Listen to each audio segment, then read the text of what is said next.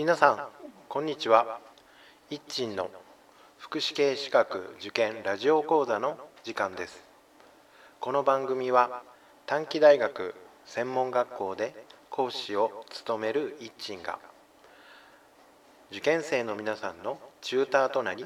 合格へ導く番組です。はいでは平成30年神奈川県地域限定保育士試験の検証シリーズ。今日は児童家庭福祉の問いの13の検証をしていきます。では早速設問を読みます。次の文は社会的養育の推進に向けて平成29年12月閉じる厚生労働省閉じるの里親に関する記述である。不適切な記述を一つ選びなさいという設問です。この設問に対して選択肢12345と5つの内容が用意されています。この5つの中から不適切なので×ですね間違った文章を1つ選びなさいという問題です。で、えーと、検証に関しあごめんなさい正答は選択肢の4番が間違いだということになっています。で、え検証に関しては設問にある社会的養育の推進に向けて平成29年12月厚生労働省のうんまあ、資料ですね、資料に資料の内容をそれぞれの選択肢の内容に照らし合わせて検証をしましたでブログにはいつものようにこの社会的養育の推進に向けて平成29年12月の厚生労働省の報告書資料がありますのでそのリンクをブログには貼り付けています。ですのでこのページを開いていただいて中身を詳細に見ていただくと、まあ、勉強学習のにも役に立つのかなと思います。はい、ではですね早速検証していきたいと思います。選択肢の1番の内容ですけれども里親手当は平成29年度に養育里親専門里親ともに引き上げられたという文章の内容です。この内容に関して、えー、資料ですねの中にですね里親制度の概要というページがあります。その里親制度の概要の中に里親に支給される手当等という項目があります。その項目の中に里親手当平成29年度月額という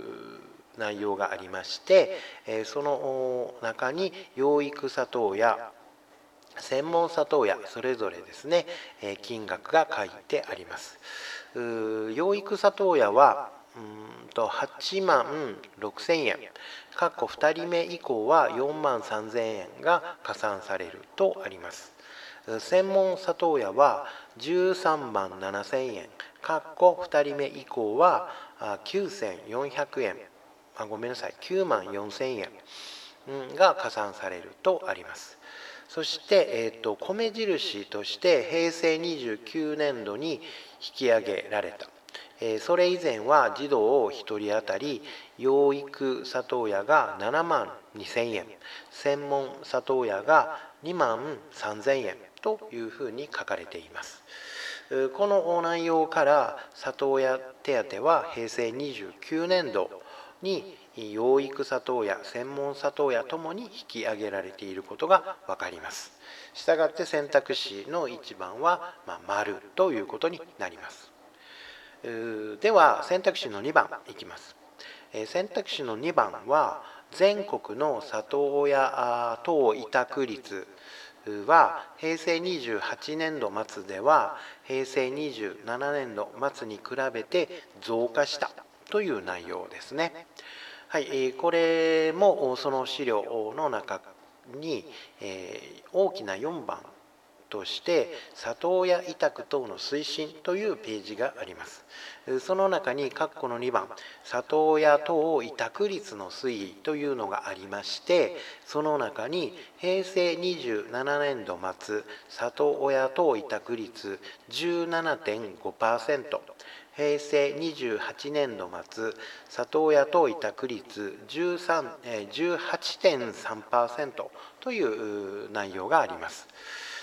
この内容に選択肢の2番の内容を照らし,、え照らし合わせると平成27年度末の里親委託率は17.5%平成28年度末の里親委託率は18.3%であることが分かり増加をしていることが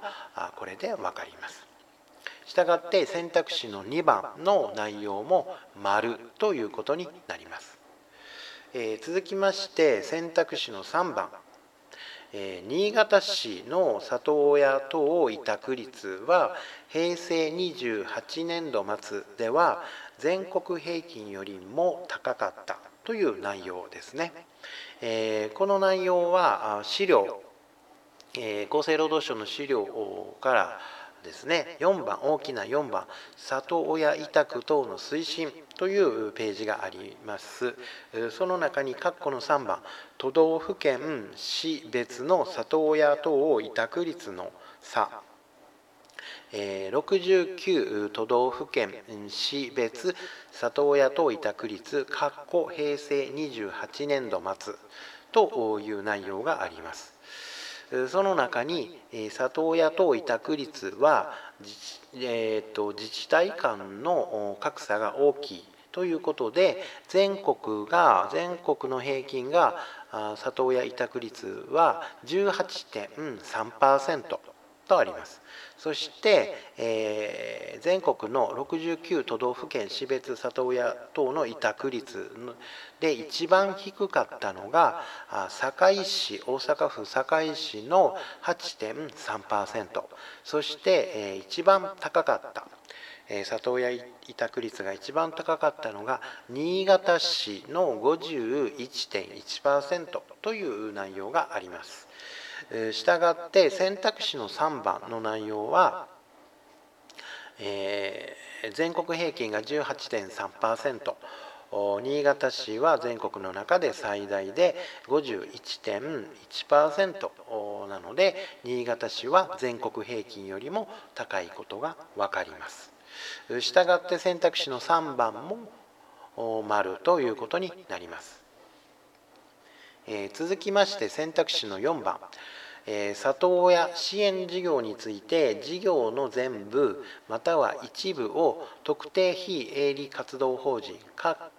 NPO 法人に委託することはできないという内容ですね。これは厚生労働省のこの報告書資料の中の4番里親委託等の推進の中に括弧の5番として里親委託を推進する上での課題と取り組みという項目があります。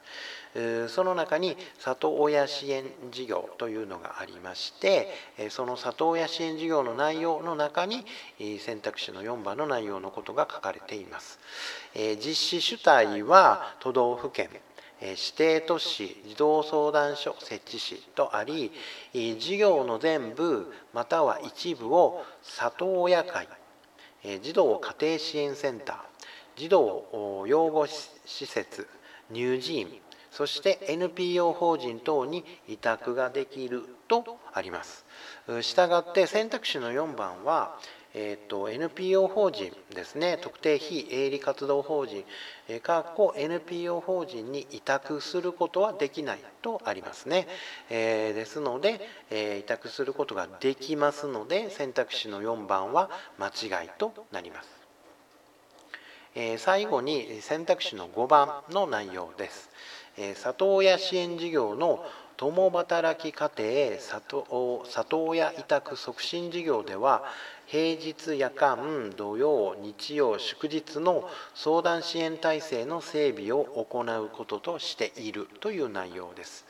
これは厚生労働省の報告書の中に4番大きな4番として里親委託等の推進その中に括弧の5番里親委託を推進する上での課題と取り組みその中に事業内容というのがありましてその事業内容の中に共働き家庭里親委託促進事業というのがあります。その中に2個2つの項目があります。そのうちの1つ共働きの里親家族が相談しやすいように平日夜間土曜日曜祝日の相談支援体制の整備という内容が書かれています。したがって選択肢の5番も丸ということになります。えー、整理をすると選択肢の1番2番3番と5番は報告書の内容の中に記載がありますので丸です。で選択肢の4番は NPO 法人に委託ができないとありました。えー、委託ができますので選択肢の4番は間違いということで、えー、政党も選択肢の4番が間違いですよということになっています。以上が、うん児童家庭福祉の問いの13の検証でした。え以上です。では皆さん、さようなら。